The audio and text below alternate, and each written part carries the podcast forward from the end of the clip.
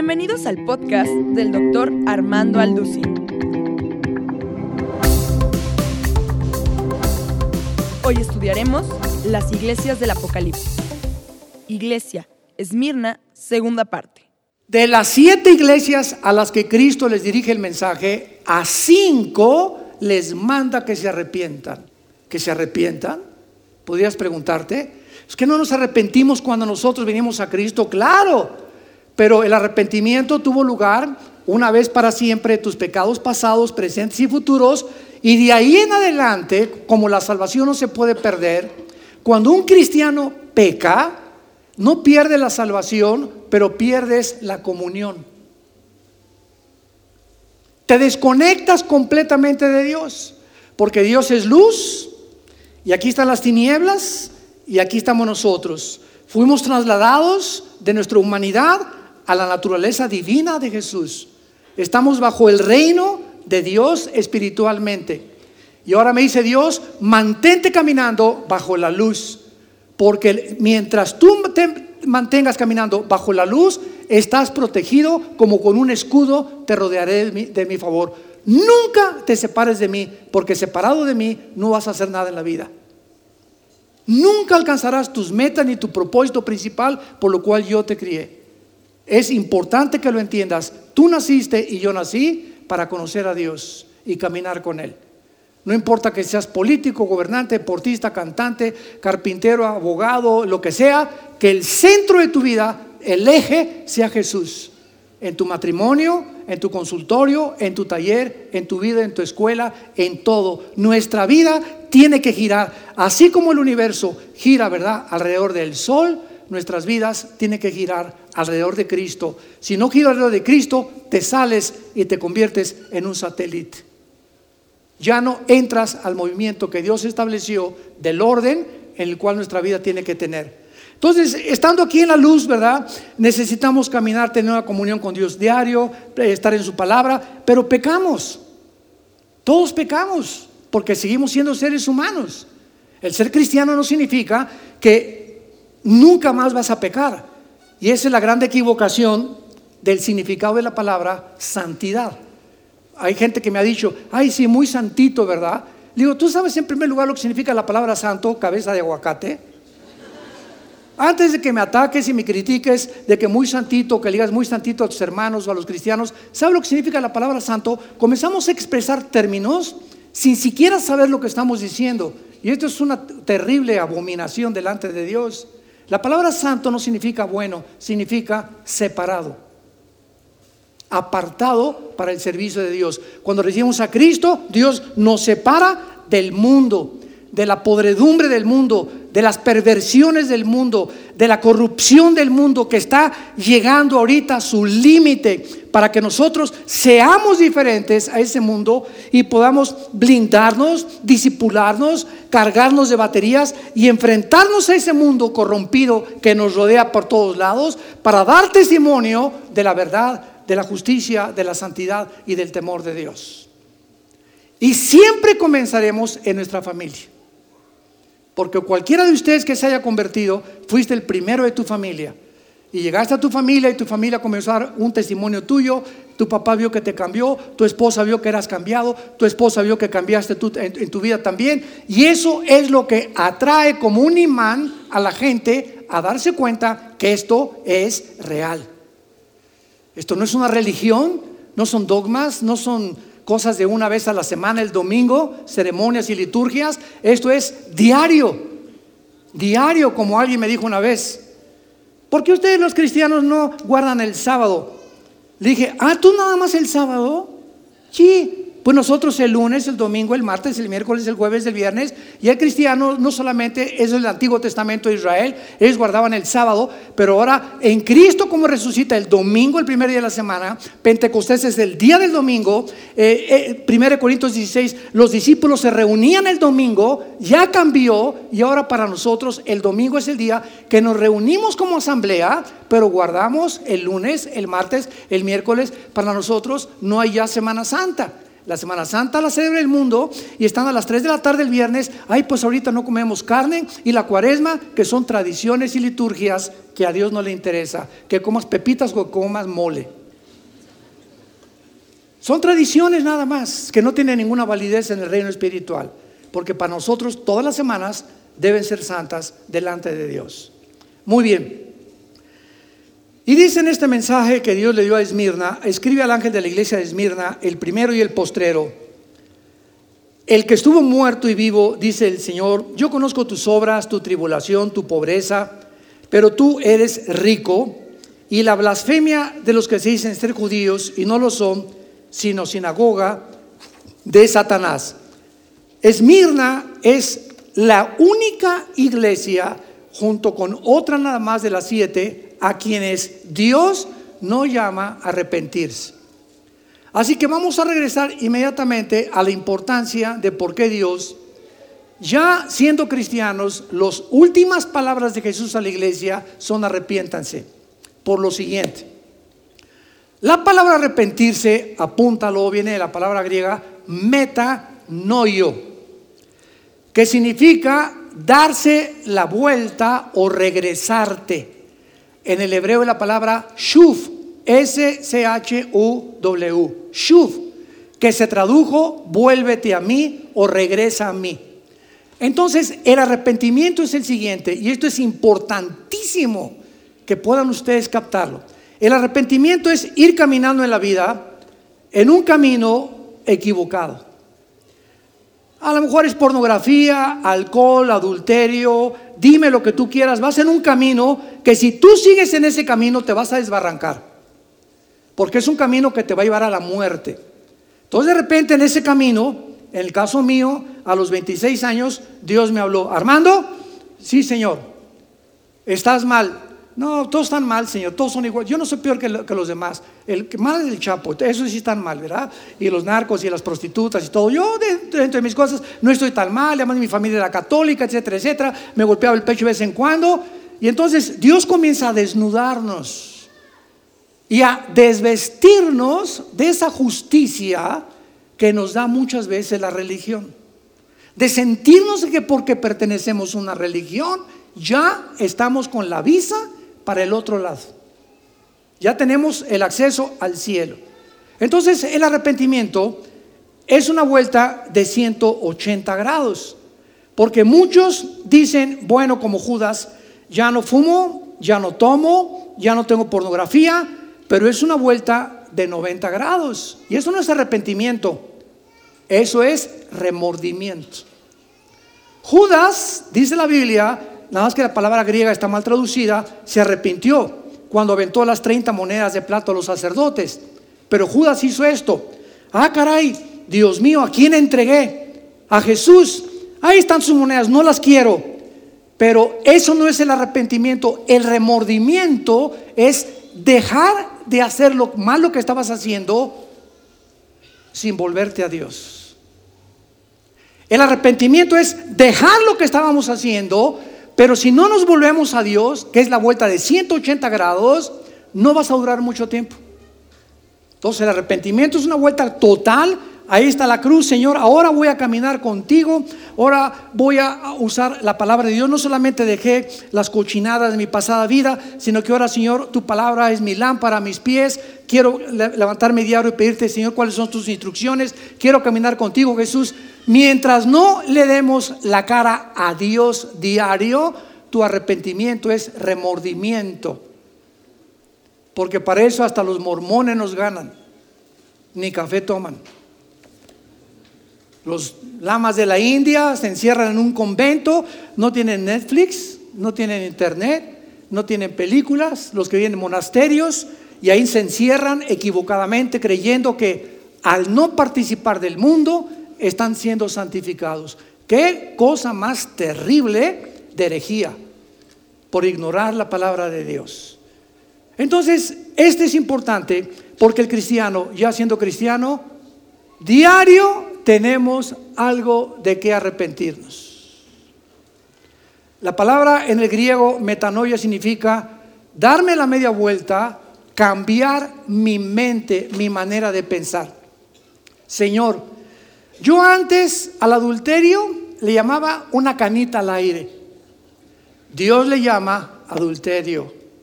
Antes para mí ver una película con pornografía era pues de vez en cuando, ¿verdad? Eh, no soy tan malo, no soy adicto, pero de vez en cuando, ¿verdad? Eh, etcétera, etcétera. Dios le llama pecado. Voy por la iglesia, por la, iglesia, eh, por la escuela, en mi oficina, me encuentro una pluma, y agarro la pluma y digo yo, pues vénganos a tu reino. Y me le echo a la bolsa. ¿Sabes una cosa? Eso se llama robo. ¿Por qué? Porque Dios le llama robo. Esa pluma no es tuya, esa cartera no es tuya. ¿Cuál es tu obligación? Hey, ¿de quién es esto? O decir, alguien perdió una pluma, a ver, dime de qué, de qué color y todo, para saber qué es esa persona. Claro que si te encuentras una cartera en la calle con 100 mil pesos, ¿verdad? Lo primero que vas a encontrar es una licencia de manejar y lo primero que tienes que ir a hacer es ir a una delegación. Ya si se clavan la lana en la delegación o hacen lo que quieran, es su problema. Tú te limpias delante de Dios y Dios te bendice a ti porque Dios le llama robo, no es tuyo, es de alguien que lo perdió y que te puede pasar a ti lo mismo. ¿Se dan cuenta lo que es realmente el pecado y el arrepentimiento? Entonces, cuando todos los días en la noche llegamos a nuestra casa, hoy en la noche, híncate junto a tu cama o siéntate como tú, mejor la posición no importa. Señor, examíname, conoce mis pensamientos, ¿Qué he hecho? Hoy vi una mujer que no debía haberla visto, la monitoreé y la sensorié, la tengo filmada aquí en mi mente, acudo a tu, a tu sangre Cristo, le contesté a mi esposa equivocadamente. Hay cientos de cosas, detalles que vienen a nuestra mente cuando venimos delante de Dios, que necesitamos decírselo a Dios. Ahora, ¿por qué Dios quiere que hagamos esto? Para que no nos pase lo de las iglesias del Apocalipsis. Porque mientras tú más le dices a Dios, examíname, conoce, y le comienzas a decir, esa pluma no es mía, Señor, mañana la devuelvo. Es pedir prestado algo que en mi corazón no quería yo pagarlo. Te pido perdón, Señor, voy a ir con mi compadre y le voy a decir, pues aunque no tenga dinero, te voy a dar 50 pesos a la semana, pero te voy a pagar la deuda, porque no pagar las deudas es fraude. Y delante de Dios es pecado. Y Dios no va a bendecir tus finanzas si tú eres un una persona, ¿verdad?, que te aprovechas de los demás. Entonces, mientras más sensibles seamos al pecado, más nos limpiamos. Y comenzamos a sacar el basurero que tenemos dentro. Y mientras más nos limpiamos, más sensible se hace nuestra mente a la voz del Espíritu Santo. Y cuando vienes a la Biblia, la vas a entender más porque tu mente está limpia, se está limpiando. Y Dios no se puede comunicar a una mente que está oscurecida por tinieblas del pecado. Tenemos que sacar el pecado de nuestras vidas. Tenemos que entender la santidad de Dios para que Dios nos pueda usar y nos pueda bendecir. Y así hay cristianos que pasan 10, 15 años y les hablas que si se arrepintieron te dicen, arrepentirse, ¿qué es eso? Tengo un mes que no me arrepiento de nada. ¿De qué me arrepiento? Imagínate nada más la insensibilidad de los corazones de estas personas. Vean ustedes el libro de Malaquías en el Antiguo Testamento, para que sepan más o menos dónde anda Malaquías, está antes de Mateo. No se vayan hasta el Génesis. El libro de Malaquías, que es el último libro del Antiguo Testamento, Dios les manda una exhortación tremenda a este pueblo Israel y a sus líderes porque habían llegado. Fíjense nada más cómo el pecado endurece el corazón. Un pecado que tú tengas ahí que no le has confesado a Dios y que lo sigues practicando o que no lo hayas abandonado, te endurece. Antes de leer aquí, solamente doy un ejemplo físico. Si yo tengo un martillo o un machete y comienzo a trabajar con ese martillo o con el machete, seguramente me van a salir callos. Los callos son tejidos que agarras tú una aguja y la atraviesas en el callo y como no hay derivaciones nerviosas, no lo sientes ni te duele porque es un callo. Es un tejido endurecido. Y esa palabra esclerosis, que es la que se usa en el griego para endurecimiento, le pasa al corazón. Cuando tú vives en la vida, una vida en la que hay algo que Dios te ha llamado la atención y no has abandonado, te comienza a endurecer. Y cuando tú llegas a un momento en el que estás tan endurecido que pierdes la sensibilidad y vienes a la iglesia y vas a los congresos y oyes la palabra y oyes la palabra y cada domingo a la iglesia y al estudio entre semana y no cambia tu vida. Porque no te llega al espíritu la palabra de Dios por la dureza de tu corazón. Y así acabó la nación de Israel. Vean ustedes aquí en Malaquías, por ejemplo, en el capítulo 1, versículo 6, les dice Dios, el Hijo honra al Padre, el siervo a su Señor. Si yo soy tu Padre, ¿dónde está mi honra? Les pregunta Dios. Y si Señor, ¿dónde está mi temor? Y ustedes dicen, ¿en qué hemos menospreciado tu nombre? En que ofrecieron sobre mi altar pan inmundo y todavía se atreven a decir, ¿en qué te hemos deshonrado? O sea, llegaron a una insensibilidad que ya ni siquiera sabían que lo que estaban haciendo les remordía la conciencia. Pero el peor de todos, la más grande insensibilidad, la encontramos en el capítulo 2, versículo 13 en adelante. Y les dice Dios a Israel, y esta vez harán cubrir el altar de Jehová de lágrimas, de llanto y de clamor, así que no miraré más a tus ofrendas para aceptarla de tu mano. Y vean ustedes cómo responde el pueblo, ¿por qué? Pero ¿por qué, Señor, estás tan enojado con nosotros? Porque ya ni siquiera me vas a escuchar. Vean lo que les contesta Dios. Porque Jehová ha testiguado contra ti entre la mujer de tu juventud, contra la cual has sido desleal.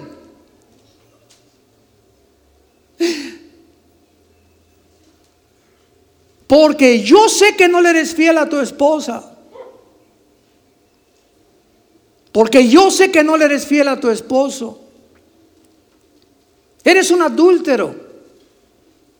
Y cualquier otro pecado que el hombre cometa está fuera del cuerpo. Más el que fornica, el que adultera, se autodestruye a sí mismo. Lo más interesante de eso es que cuando me comencé a buscar yo las raíces de esa palabra desleal que me llegó hasta el corazón para ver qué significaba en el hebreo, es la palabra bagad, con B de bueno, A, G, H, A y D de David. Bagad.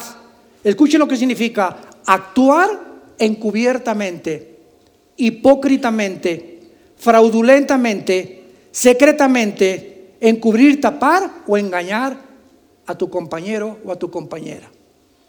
Así que cuando estás con tu esposa, ¿verdad? Te amo, mi amor, o te amo, mi amor, te contesta ella. Dios sabe cuando lo hacemos con sinceridad. Y Dios dice, porque yo sé que ustedes son los hipócritas. Y a su esposa le dicen esto, y en la calle hacen otro, y te vas con tu secretaria y tienes tu amante, etcétera, etcétera. ¿Sabes una cosa? Vas a llorar y vas a derramar esas lágrimas en mi propio altar. ¿Sabe qué significa esto? Dice en Proverbios capítulo 1, todo el capítulo 1 de Proverbios dice así, me llamarás y no responderé.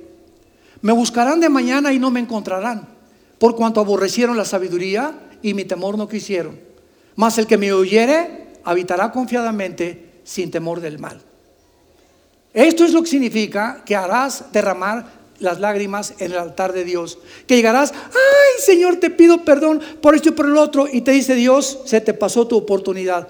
Uh, es lo peor que le podría pasar a alguien. Pero acudo a tu gracia a y a tu misericordia. Se te pasó tu oportunidad. No es cuando tú querías arrepentirte, es cuando oyes su voz, no te endurezcas. El arrepentimiento es un don de Dios. Vean la profundidad a la que hemos llegado. No es cuando tú quieras arrepentirte, es cuando ahorita estás oyendo su voz, Cuando ahorita tu corazón está preparado por el Espíritu Santo, cuando ahorita estás convencido que lo que tú estás haciendo no lo puedes seguir haciendo, confiésaselo, díselo a Dios y grítale, me arrepiento Señor, ayúdame, dame el poder de darme la media vuelta, voy a llegar a mi casa voy a tirar toda la pornografía, todos los videos, ayúdame, los, los cigarros, la heroína, la cocaína, la mota, la marihuana, el hashish, lo que sea, Señor, eh, mi secretaria la voy a correr porque se parece a Madonna, ya no quiero una secretaria que se parezca a Madonna, voy a encontrar una gordita. Eso lo tuve que decir a un ejecutivo cristiano hace muchos años, que fue a un seminario allá a la Riviera, que me dice la esposa, ¿verdad? Quiero decirle, ¿verdad? Que mi esposo anda estas, estas cosas. Y me dice, es que la secretaria, ¿verdad? No es por nada, hermana, hermano, me dice la, la esposa, pero pues sí, yo comparado con ella, ¿verdad? Soy, me dicen la petunia. Y entonces yo le dije a este hermano, ¿verdad? Mira, si ese es el problema con tu esposo y tu matrimonio, y tú caíste, porque pues llegas y ella con el brasier está por acá y con la faldita minifalda y se cruza de piernas, ¿cómo vas a poder soportar? Le dije, no te hagas tonto, te estás engañando. Entonces tú lo que tienes que hacer si estás arrepentido es despedirla y que tu esposa te escoja la próxima secretaria. Claro, ese es el arrepentimiento verdadero delante de Dios. No vengas aquí con, con mojigaterías lágrimas de cocodrilo, qué arrepentido ni qué arrepentido, le dije. Entonces, así pasa con nosotros, ¿verdad? Queremos engañar a Dios y tenemos que hacer frutos de arrepentimiento. Algo que comencemos a dar nosotros que muestre que realmente, Señor, me dolió lo que hice delante de ti, no lo vuelvo a hacer. Eso es el camino de la santidad. Es el camino que Dios demanda de nosotros. Y lo más precioso en Malaquías capítulo 2 es el versículo 14 que le dice, porque Dios ha testiguado contra ti, ha sido desleal con tu mujer, siendo ella tu compañera, la mujer de tu pacto. Pero sigan adelante y vean la profundidad de por qué Dios le interesa tanto nuestra lealtad en el matrimonio. No hizo él uno habiendo en él abundancia de espíritu. ¿Y por qué uno? Porque buscaba una semilla, dice en el original hebreo y se tradujo descendencia. Buscaba un esperma santo, que cuando tuvieras relaciones con tu esposa, la criatura que naciera fuera también, le transmitieras esos poderes y ese espíritu y eso que te dado a ti y a tu esposa. Bendecir tus hijos, guárdense en su espíritu y no sean desleales. Y dice el versículo 16, porque Jehová Dios de Israel ha dicho que él aborrece el repudio, el que cubre ni queda su vestido, guarden su espíritu y no sean desleales. Damas y caballeros santos de Dios, esta es la razón por la cual Dios, el Hijo, Jesús, regresamos a Apocalipsis, a cinco iglesias les dice, arrepiéntanse. Ahora hicieron una estadística que el 70% de las iglesias en Latinoamérica el 70% de las iglesias en Latinoamérica están llenas de personas que ni siquiera han oído la palabra de sus líderes, arrepiéntanse. Todas ahora son iglesias. ¿Quién quiere decir a Jesús? Yo, ven, pásale enfrente, en el nombre de Jesús, y pum, y tira al suelo, y ahí te va la unción. Y hasta agua les echan. Es increíble, ya no se usa la palabra arrepentimiento. Y es la palabra más importante. Cuando apareció el bautista, ¿qué palabra utilizó? Cuando Jesús hace su presencia en el escenario mundial, ¿cuál es la primera palabra que salió de sus labios? Arrepiéntanse, que significa cambien de manera de pensar. He venido para cambiarles aquí la computadora y el programa envirulado en el cual tú te encuentras sacar todos los virus de tu programa y permíteme programarte con este programa que viene del cielo. Y mientras tú no aceptes esa nueva programación y no estés dispuesto con mansedumbre a que Dios saque de ti esa información equivocada que el mundo nos dio, nuestros maestros, inclusive a nuestra religión equivocada que muchos heredamos, no vas a poder cambiar tu manera de pensar y seguirá siendo cristiano por 20 años, como los judíos en el desierto, vuelta y vuelta y vuelta, 40 años sin entrar a la tierra de Canaán. ¿Saben ustedes cuál es el punto más cercano de un punto a otro en la geometría? La línea recta. ¿verdad? La línea recta es el punto más eh, rápido para llegar de un punto al otro lado. ¿Y sabes cuál es el punto que implica un ciclo? El círculo. Dios quiere que caminemos recto en recto. El camino del aurora es como el aumento, como la aurora aumento, más, más, más, más. No te imaginas a dónde te va a llevar Dios porque te mantienes en el camino. El momento que pecas y no lo confiesas, ahí te quedas. ¿Y sabes qué pasas? Comienzas a esto. Cinco años, diez años, tienes diez años, quince años, tres años dando vueltas en tu vida, tu vida no ha cambiado, no amas más a tu esposa, no eres más honrado, no eres más generoso, no, no amas más a Cristo, no te importa más compartir a Jesucristo en tu, en tu negocio, en tu trabajo, etcétera, etcétera. Tus valores siguen siendo lo mismo, no has crecido una pulgada espiritualmente. Ahí tienes ya dos, tres, cuatro, los años que tú quieras. ¿Por qué? Porque no has querido sacar de tu vida lo que Dios te está diciendo, tal vez hoy que lo tienes que sacar antes que salgas por esa puerta. Y dice a continuación Jesucristo, y la blasfemia de los que se dicen, versículo 9, Apocalipsis 2, de los que se dicen ser judíos y no lo son, sino sinagoga de Satanás. Una de las falsificaciones más grandes del diablo es falsificar el cristianismo. ¿Con quién creen ustedes que lo falsifica? ¿Cuál es la falsificación más grande? Yo el otro día eh, pude investigar que cómo se fabrican los nuevos billetes de 100 dólares o de un dólar o los de 200 pesos mexicanos y los de mil pesos mexicanos. Y en esta página de internet estaban diciendo que, por ejemplo, el billete de 100 dólares norteamericano lo pones contra la luz y aparece el rostro de otra persona que no lo ves con una luz eh, eh, simple. O sea, vean ustedes de qué forma la luz puede cambiar las cosas. Y cuando no tienes la luz apropiada, tienes una distorsión de algo que te puede engañar. Y esa luz, si no viene de Dios, vemos las cosas todas distorsionadas en la vida. Cuando tenemos al Espíritu Santo, comenzamos a distinguir entre la verdad y el engaño, entre la verdad y el error porque es la luz del Espíritu Santo. Y Jesús dijo, ahora ustedes son la luz. Entonces, estos billetes tienen aparte una línea en medio también. Y todos los agentes del Tesoro en Estados Unidos, la mayor parte de los que se consagran para servir al presidente y guardar el Tesoro de Estados Unidos, los entrenan durante tres años en Estados Unidos para que comiencen a sentir en las yemas de sus manos manejar todos los días una o dos horas dinero verdadero. Y llega al grado de sensibilidad de estos agentes del tesoro que cuando ellos ya no necesitan ver un billete así contra la luz, sino que ya su sensibilidad de las llamas de sus dedos es tan aguda que así, así detectan, haciéndolo así un billete, si es verdadero o es falso. Entonces, estamos llenos de engaños. Hay relojes Rolex, por ejemplo, que te venden en 15 mil pesos submarino, que vale 150 mil dólares, eh, pesos el verdadero. Pero tú lo ves la máquina y lo pones contra la luz y es un reloj Rolex. O Gira Peregué o ya, eh, Pierre Paté o como se la marca fina que puedas, que puedas tú tener. Y cuando llevas con un joyero, te dice, es que es tan, tan perfecta la imitación que necesito abrir la caja, Señor, para decirle si es real o no es Rolex.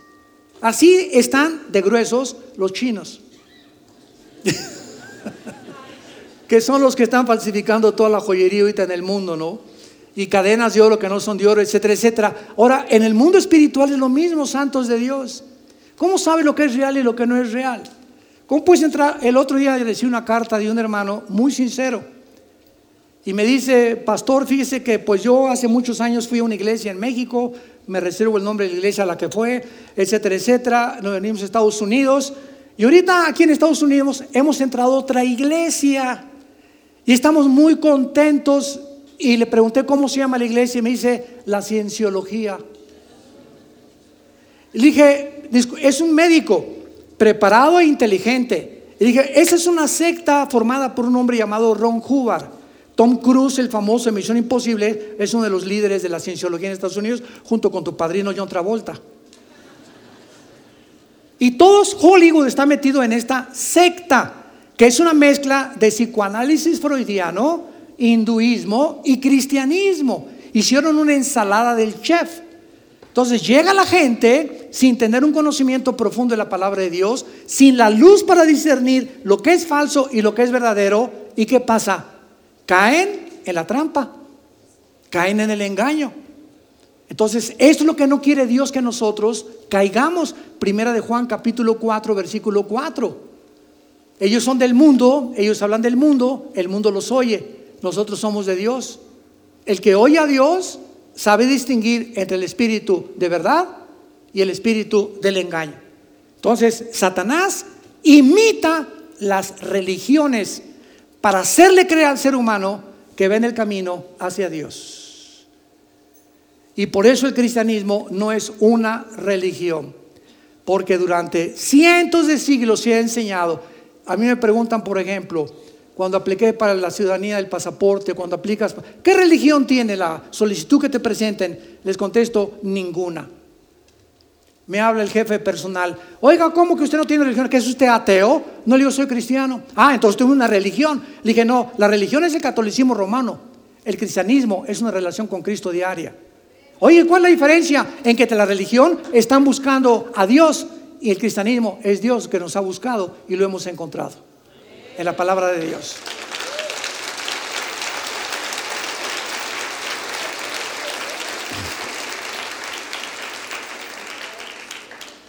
Finalmente dice el versículo 10, Cristo a esta iglesia que estaban atribulados, perseguidos y que tenían discernimiento para poder distinguir entre la verdad y el error, lo falso y lo verdadero, no temas en nada lo que vas a padecer. No temas en nada lo que vas a padecer. El diablo echará a muchos de ustedes en la cárcel para que sean probados y tendrán tribulación por diez días. Sé fiel hasta la muerte y yo te daré la corona de la vida.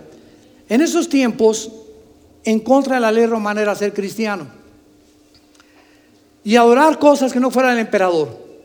A los cristianos los acusaron de caníbales, porque decían que tenían que comer la carne y beber la sangre de Cristo. Los acusaron de ateos, porque no adoraban los dioses de Roma. Les inventaron tantas cosas tan desfiguradas y tan ridículas que no lo puede uno creer. Entonces se encontraban bajo una presión impresionante en este primer siglo o los primeros tres siglos de la iglesia cristiana. Ir a la cárcel en esos tiempos no era ir aquí como al Moloya, que aunque están bastante mal, ¿verdad? O la Santa Marta Catitle en México, la cárcel de mujeres. Ir a la cárcel en esos días era un calabozo frío, mal oliente. Por lo menos le soltaban cinco a ocho ratas ahí dentro del calabozo y terminaban ahí o muertos de hambre o les daban o los, los sangraban cada semana para que las ratas los comenzaran a morder y les comenzaban a arrancar la carne. De alguna manera se morían de alguna peste, muertos de hambre, de agotamiento o de trabajos forzados. Y la persecución comenzó en Hechos capítulo 4, cuando el primer encarcelamiento de los apóstoles. Y después en la cárcel, ¿se acuerdan ustedes Pedro y Silas? Pedro y Silas tu fidelidad es grande. Oye, ¿no están quejando? ¿Qué están haciendo ustedes? Tu fidelidad inmensamente es nadie como tú, bendito Dios. Y los soldados, oye, es una ranchera eso? ¿Cuál es, qué, están cantando? Es una cosa diferente, ya están gritando, etcétera, etcétera. Por favor, tengan misericordia de mí. Cantando los apóstoles, porque estaban tan convencidos, fueron los primeros testigos de la resurrección que la cárcel para ellos no era nada. Estaban en la cárcel físicamente, pero eran libres espiritualmente. ¿Y cuántos de ustedes son libres físicamente y tienes una cárcel en tu corazón? Esa amargura que tienes, ese rencor que tienes dentro de ti, ese odio que tienes, esa envidia que te carcome, esa ambición por el dinero o por los puestos políticos, te encarcela y hace de ti un, te desfigura como ser humano y aunque alcance lo que tú querías alcanzar, te encuentras al final preso, completamente encarcelado por los vicios o por las cosas que tú anhelaste que creías que te iban a dar la libertad, que solo Cristo te puede dar. Les dice Pablo, no teman, les dice Cristo, no teman, porque ustedes no van a ser más que probados en la tribulación, sean fieles hasta la muerte y les daré la corona de la vida. ¿Saben cuántas coronas hay? ¿Saben cuántas coronas hay en la Biblia? Cinco coronas. La de la vida, ¿Qué es para los vencedores de las pruebas? Apocalipsis 2.10. La corona de justicia para los que esperan su venida. ¿Le esperas tú? Yo ya tengo muchos años sin querer jactarme ni gloriarme, que le digo a Dios antes de acostarme, ven Jesús, ven Jesús, te estamos esperando Señor, ven y mientras vienes, sigue usando nuestras vidas, pero te pido Señor que vengas pronto por nosotros. Tenemos que amar que Él venga por nosotros. ¿Qué dice el Padre nuestro? Venga a nosotros. Estamos orando y pidiéndole que el reino físico, porque el espiritual ya habita dentro de nosotros, que su reino físico baje para que sea establecido en el milenio junto con todos nosotros. Esa es la oración que recibirán los que hacen esta oración, la corona de justicia, la corona de gozo para los ganadores de almas. Primera Tesalonicenses 2:19. ¿Cuántos de ustedes no levanten la mano? Desde que tú te convertiste, has ganado una o más almas para Cristo. No levanten la mano nadie. Y si ahorita te dices, ¿what? ¿Qué dijo? Que cuántas almas, a cuántas personas de que te convertiste les has hablado de Jesús. Y que tu compañera, tu secretaria, tu discípulo, el elevadorista, el panadero, eh, el que sea, ¿verdad? Una mesera en un restaurante, le gaste un folletito con el plan de salvación. ¿A cuánta gente le has hablado a la salida de tu oficina, al que maneja el elevador, al chofer? Oye, tú tienes una relación con Cristo, al que va contigo en el avión, etcétera, etcétera. Y después, pues, no, no solamente lo dejamos ahí, somos ganadores de almas. Que no se nos vaya y le decimos, ¿qué te impide hacer una oración para recibir a Jesús? No, pues nada, inclina tu cabeza y repite estas, estas palabras. Y esos son los ganadores de almas, los que no dejan que la gente se vaya sin recibir a Cristo. ¿Cuántas almas has ganado desde que tú te convertiste? No levanten la mano. Dale testimonio a Dios, Dios lo sabe, pero si tú no eres un ganador de almas, no hay ninguna probabilidad de que realmente ames a Jesús, porque recibirán poder Hechos 1.8, ¿para qué? ¿Para qué? Para ser testigos. ¿Testigos de quién? Ni de los mariachis eres testigo. Pues testigos de Jesús, de lo que él hizo en la cruz. ¿A quién le has contado? De tu círculo de amigos íntimos. ¿A quiénes les has contado de Jesús? La corona de gloria para los pastores fieles. Primera de Pedro 5.4. Los líderes y pastores que Dios nos ha llamado que no es como comenzamos, sino como terminamos lo que vale, porque hay cientos de pastores, líderes, lo que tú quieras, que comienzan muy bien, predican muy bien, tienen talentos, tienen dones, pero algo a la mitad de su vida les pasa que los desbanca y los aleja del ministerio. Dios los perdona, pero pierden el ministerio, pierden familia, pierden hijos, pierden el testimonio pierden su validez ante la gente. ¿Por qué? Dinero, adulterio, orgullo, ambición. Entonces a esos pastores que han sido fieles hasta la muerte hay una corona especial por el pastor de pastores que es Jesús, que les va a entregar a los que murieron con esa integridad a la cual Dios nos ha llamado vivir toda la vida. Y la corona incorruptible a los que han vencido la carne. 1 Corintios 9:25. Y Santiago capítulo 1, bienaventurado el varón que soporta la tentación porque recibirá la corona incorruptible. Y finalmente dice el mensaje a Esmirna, el que tiene oído, versículo 11, oiga lo que el Espíritu dice a las iglesias, el que venciere no sufrirá daño de la segunda muerte. Ah, hermano, ¿ya oyó lo que dijo? Que el que venciere, o sea, la salvación se puede perder, y más adelante dice que no perderás la corona de la vida y que más adelante dice Dios que nos guardará de la hora de la prueba y dice Dios también que Él no va a borrarnos del libro de la vida y si nos borra el libro de la vida es que perdimos la salvación. ¿Han oído ustedes eso? claro que lo han enseñado sin entender la Biblia. Primera de Corintios, Juan capítulo 5. Antes del Apocalipsis está Judas y antes está Juan para que no se vayan a Malaquías. Dice 1 Juan capítulo 5, vean cómo la Biblia se interpreta a sí misma por el amor de Dios. 1 Juan capítulo 5 y aquí terminamos, versículo 4 y versículo 5. Porque todo lo que es nacido de Dios, no oigo, ¿eres nacido de Dios? ¿Eres verdaderamente regenerado por el Espíritu Santo? ¿Eres una persona que estás segura de tu salvación? ¿Verdad? Vas a vencer al mundo. Y esta es la victoria que ha vencido al mundo, nuestra fe. ¿Quién es el que vence al mundo sino el que cree que Jesús es el Hijo de Dios? O sea, todos los cristianos que hemos verdaderamente nacido de nuevo, bautizados con el Espíritu Santo en el cuerpo de Cristo, en el momento de la salvación, porque verdad, hay una prédica que dice, bueno, tú eres cristiano, pero no tienes el bautismo del Espíritu Santo.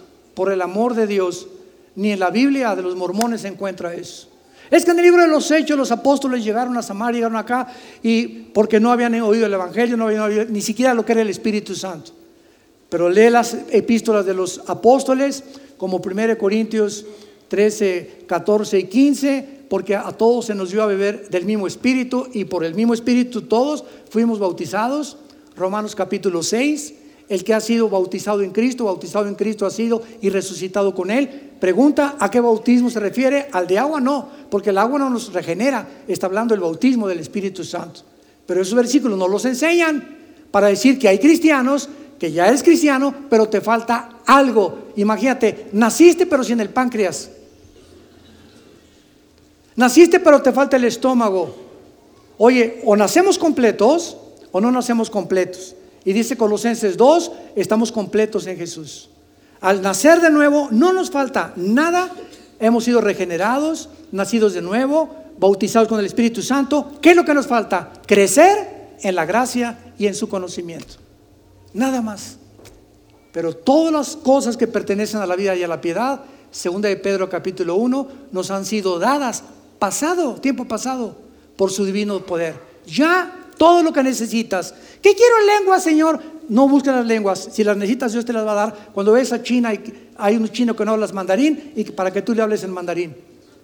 No te preocupes por las lenguas, no te preocupes para tener otros dones. Dios sabe lo que tú necesitas y lo que yo necesito. Y cuando comenzamos a trazar la sana doctrina, comenzamos a entender que nada ni nadie nos podrá separar nunca del amor en Cristo Jesús.